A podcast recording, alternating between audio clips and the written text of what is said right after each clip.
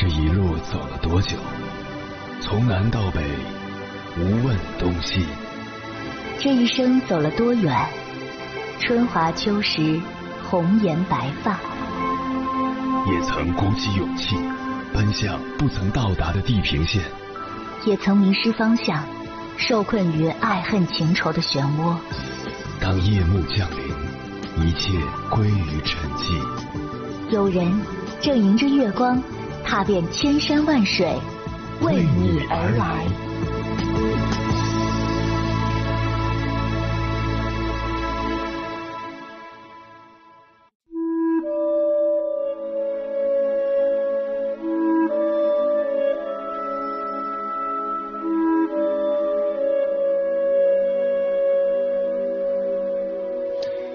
前段时间在网上看到这样一则新闻，唏嘘不已。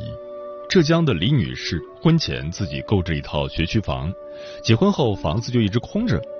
恰逢小叔子女儿小升初，学校刚好就在房子附近，小叔子就过来请李女士帮忙，希望她帮孩子解决学区房的问题。出于好心，李女士便同意了小叔子的请求，把房子过户到小叔子名下，孩子顺利入学。因为都是亲戚，碍于面子，李女士便没有立下字据。随着时间过去，小叔子一家并没有把房子换回来的意思。直到后来，李女士家里突遭变故，急需用钱，决定把这套房子卖掉偿还贷款。没想到小叔子一家翻脸不认人，仗着户主写的是自己的名字，想要霸占这套房子。李女士这才幡然醒悟。原来小叔子一家竟是这副嘴脸。新闻下面有一条高赞评论：放下助人情节，尊重他人命运。深以为然。人性中有一种弱点，就是你越善良，别人越贪婪索取。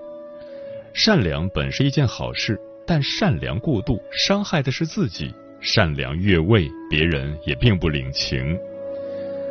所以墨子说过。助人为乐，利人乎即为，不利人乎即止。很多时候，放下助人情节，尊重他人命运，更是生而为人应具备的品质。在知乎上有很多类似的问题，比如：我对我的朋友很好，朋友非但不领情，还嫌弃我多管闲事，怎么办？其中有一个回答特别贴切：少当活菩萨。管别人的事，操多余的心。你在前面累死累活，别人嫌你皇帝不急太监急。一位叫阿里的网友就曾发帖吐槽过自己的闺蜜，她的闺蜜谈恋爱后，每次一闹别扭，都跑她这里来哭诉。阿里觉得自己不能光看着不管，就跟着对方一起骂渣男。事实上，闺蜜的男友也是真的渣。不仅让女友人流两次，还对女友各种冷暴力。阿里是个直脾气的人，心想自己的闺蜜怎么能任人欺负，于是拉着闺蜜就要找渣男理论，并劝闺蜜分手。可怎么也想不到的是，闺蜜回过头来就跟渣男和好了。渣男还扬言羞辱阿里，骂我的时候挺凶的，怪不得现在还单身，肯定是没人要。阿里被气得不行。觉得自己像个傻子，费力不讨好，落得一身腥。于是他感慨道：“替人操心这毛病，真的要好好改改。”每个人都有自己的命运，即使前面是弯路是悬崖，也是每个人必须要经历的磨难。这个世上多的是不撞南墙不回头的人，他人想要阻拦，却是爱莫能助。作为朋友。尽好自己倾听安慰的责任就够了，再多的就是多余了。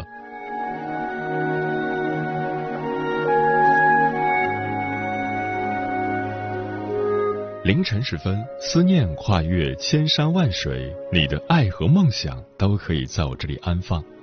各位夜行者，深夜不孤单，我是迎波，陪你穿越黑夜，迎接黎明曙光。今晚跟朋友们聊的话题是放下助人情节，尊重他人命运。我们在生活中总会看到许多难以理解的人和事，比如某女子被家暴，朋友劝她离婚，她却依旧相信丈夫会改过自新。再比如，明星塌房，做出违反道德或法律的事，一部分人会粉转路，还有一部分会继续坚持为爱发电。在试图伸出援手、提供建议的人眼里，当事人是辨别力差、心智不成熟的代表。如果不及时掉头，就会走向深渊。而当事人却一意孤行，让助人者哀其不幸，怒其不争。关于这个话题，如果你想和我交流，可以通过微信平台“中国交通广播”和我分享你的心声。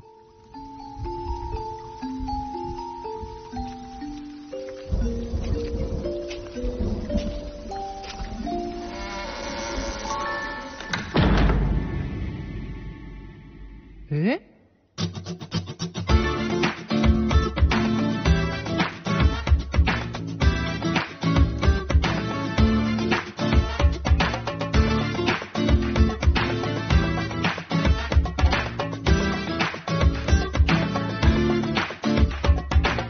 亲爱的室友有点特别，他一身正气。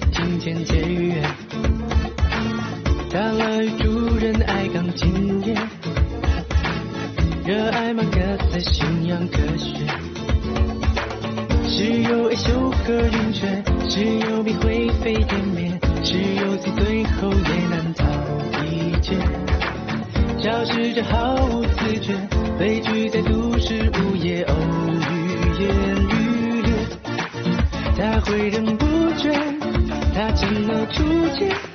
他心狠手辣，他实在危险。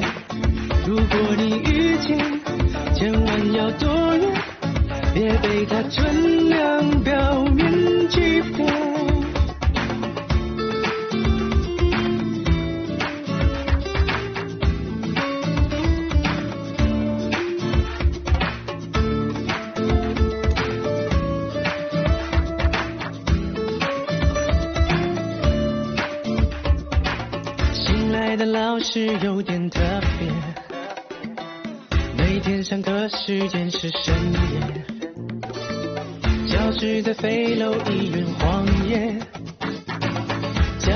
不注意客观世界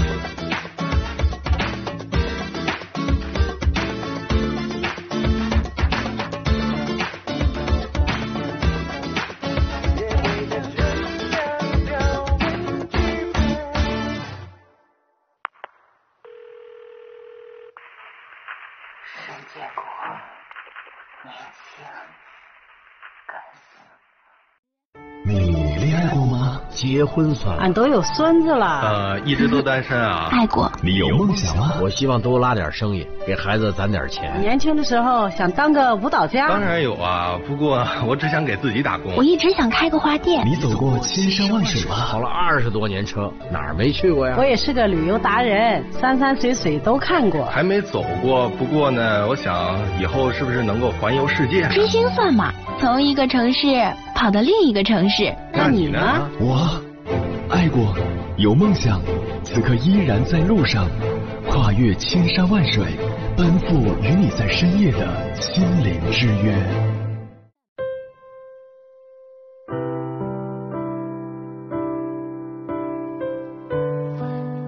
英国作家雅基马森在《可爱的诅咒》一书里写过一句话：“如果有人觉得失望，但是他们要处理的情绪不是你的责任。”你无需对别人的情绪负责，别人的命运无论怎样选择都是别人的自由，作为旁人无权干涉，避免自我感动，拒绝自我代入，别人的事不干你事，本来自己的人生已经足够棘手，哪还有空去纠正别人的人生？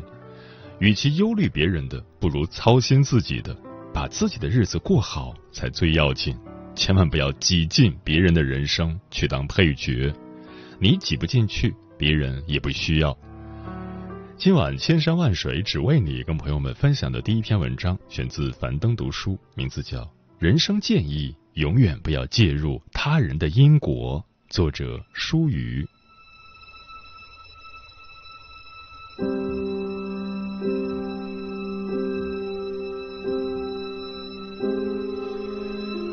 假如有个人快掉下悬崖了，你立马拉住了他，可他却坚决撒手，硬往下跳，你有什么办法？很显然，你没有任何办法。这种费力不讨好的助人经历，大概是很多人都有过的体验。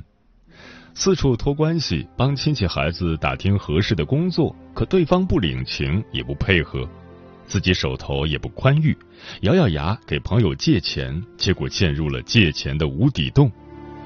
一直好心在同事上班，不给钱就算了，结果因为堵车反被埋怨，害他上班迟到。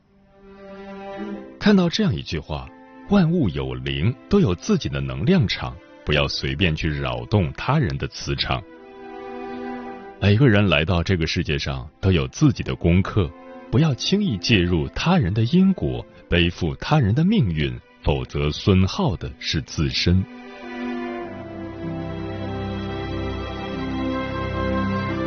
没有谁能叫醒一个故意装睡的人。你有没有这样的经历？劝说恋爱脑的朋友时，发一大堆微信，即使半夜被吵醒，还跟他一起骂渣男。结果他还是轻易就原谅对方，在同一个坑里重复跌倒。对爱投机的同事说尽大道理，帮他各种争取权益，甚至不惜牺牲自己的利益，结果他还是反反复复吃亏。省了一辈子钱的父母费尽心力劝说，结果他们还是对自己抠抠搜搜，却在一些不值得的东西上花大钱。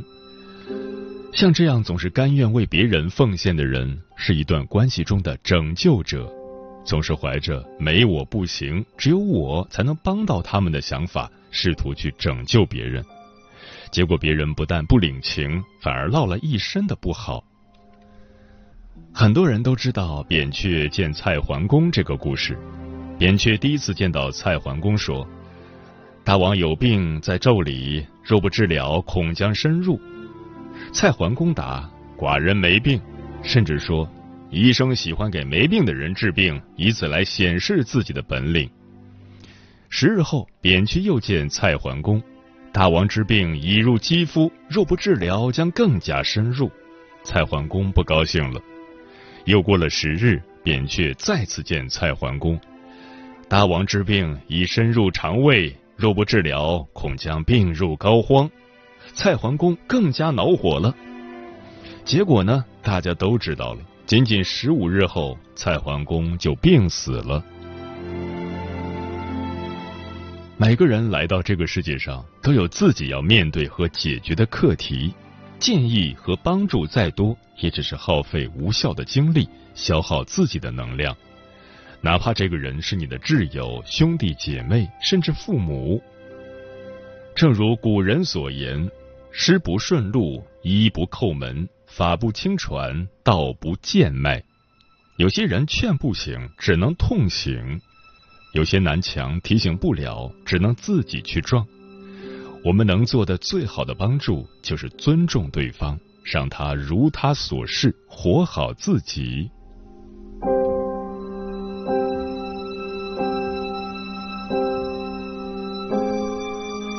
你同情谁，就会背负谁的命运。听过一个心理学概念，叫受助者恶意，即帮助别人，对方不一定会感激，反而会从内心深处生出恶意。电视剧《人间世》里就有这样一段故事：周炳坤做生意赚了些钱，给家人买了套大房子，而此时他得知好友肖国庆和妻子吴倩下岗了，没收入也没地方住。他便主动把空出来的老房子给他们免费住，还帮吴倩介绍一份书店的工作。多年后，周炳坤发现买的大房子是骗局，不得已要搬回老房子。可吴倩却没好气的跟周炳坤说：“原来你这是要撵我们出去呀？要搬也行，你要给肖国庆找份工作才行，要不你就是往死里逼我们。”你看这个世界上，不是谁都懂知恩图报，就像通往奴役之路中说到的，通往地狱的路上。铺满善意，这些善意就是我们自以为是的正确。有些人，你越同情他，他就越懒惰，依赖性越强。这个时候，同情他、可怜他，其实等于是在害他。除非他主动向你请教，那就是缘分到了；否则，不要妄图做一个救世主。奥地利作家茨威格曾说。一个人的同情要善加控制，否则比冷淡无情更有害的多。对于不懂感恩的人来说，你的帮助是理所应当；对于过分自尊的人来说，你的同情是瞧不起人。适度帮扶是悲悯，而过度的同情则是灾难。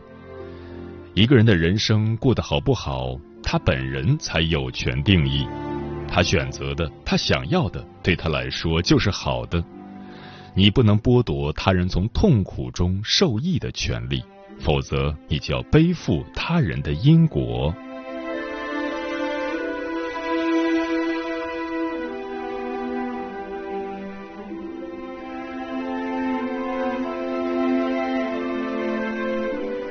放下助人情节，尊重他人命运。生活这场答卷，每个人都有自己的人生题目，每个人也都有自己的解法。有的人喜欢狼吞虎咽，有的人喜欢细嚼慢咽，有的人为了车房拼了一辈子，有些人买辆摩托车走遍大好河山。我们不能用自己的标准去评判他人的答案，更不能试图改变他人以适应自己的期待。井蛙不可语海，因为完全超出了他的视野；夏虫不可语冰，因为完全超出了他的生命。更残忍的是，当你的认知超出了对方，他会本能的防卫和抵抗。妄图拯救不值得的人，是一种无谓的消耗。咸鱼躺得好好的，也不一定要帮他翻个身；朽木活得好好的，也不一定要帮他雕成材。这个时候，我们需要做的重要而艰难的功课是允许，活在真相中，承认真相，允许每个人如他所示，允许父母没有自我，整日活在无尽的操心之中，允许伴侣时而摆烂，不懂如何捍卫自己的利益，允许他人受苦、犯错、不完美，因为这些也是他们的权利。很认同一句话：能让人做出改变的，不是道理，而是南墙，是弯路，是栽跟头。每个人的每段经历都是有意义的，有些事经历了才能成熟，有些难关闯过了才能蜕变。我们不能用自己的好心去代替别人成长，让自己成为自己，让别人成为别人，经历他该经历的，修行他该修行的。不妄图去解决别人的人生课题，更不要陪跑别人的糟糕人生。你要做的就是放下助人情节，尊重他人命运。禾苗每天生长一厘米，你嫌慢就给拔高，结果禾苗全死了。助人为乐本身虽好，但未必真的会成就好事。做好自己才是人生最大的修行。只渡己不渡人，并非生性冰冷，只是一种利人利己的清醒。余生不干涉别人的选择，不同情别人的命运，不控制别人的人生，管好自己，莫度他人，可以解决人生百分之八十的烦恼。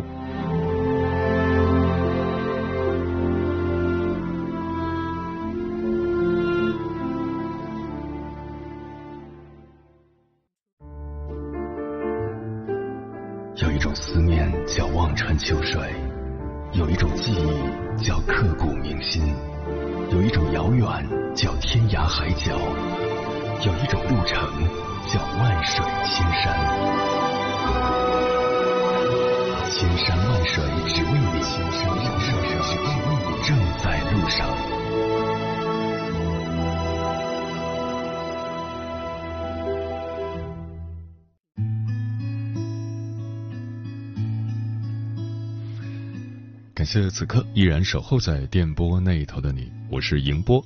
今晚跟朋友们聊的话题是放下助人情节，尊重他人命运。对此你怎么看？微信平台中国交通广播，期待各位的互动。夏天说看过 B 站一个新闻，一个刚成年的女孩意外怀孕，去医院检查，想要打掉孩子，但没有钱，主任自掏腰包给女孩做了人流手术。后来这个女孩找主任借钱被拒。就拿着菜刀在诊室威胁医生还她孩子。做人可以善良，但一定要懂得自我保护，否则得不偿失。木姑娘说：“我觉得有句话说的特别好，别人的因果你去参与了，那么承受他因果的就该你自己了。”我就觉得很奇怪，为啥有些女生明明不满意当前的准老公，还是要结婚，默默付出忍受。男人既不改也不当回事。我有一个姐妹，我当时都劝她别着急结婚，不听。我就预感迟早得离婚，最后也离婚了，还有个孩子。唉，最苦的是孩子。梦言是我说，人有时候要学会自私一点，不要毫无原则的什么忙都帮。有些忙可以帮，有些忙坚决不能帮，因为你不知道对方是什么样的人，会不会利用你的善良。我们要保护好自己的利益，毕竟这个社会上东郭先生与蛇的故事还不少呢。飞鱼说：“想起一句话，宁拆十座庙，不毁一桩婚。”所以，如果从另一个方面来想，假如说牺牲自己就能换来别人的和好如初，我倒觉得也不失为一桩美事。闺蜜啊，兄弟啊，要见机行事，当然不要太出格、太越界就行。劝人和总比劝人离，拿道德绑架去破坏别人的家庭要好。李小冉说：“我有一个同事，平时来往比较多，一起吃吃喝喝。有一天，他突然跟我说他是别人婚姻的第三者。我说：你的私生活我不感兴趣，我又不跟你过日子，我们工作上很愉快就可以了。前些日子他闹自杀，就跟我说什么下辈子之类的话。我跟他说。”要么你自己去医院，要么我现在报警。OK，他去了医院，一检查是抑郁症。嗯，每个人都是独立的个体，并不是所有人都希望被他人干涉。在当今文明社会，放下助人情节，尊重他人命运，也是对个体自由的尊重。如果觉得有些人实在需要被拉一把，或许换一种。温和恰当的方式去进行帮助，也不失为一种温暖，但不要抱着强迫他人改变的心理。毕竟这个世界并不是非黑即白，还有五彩缤纷。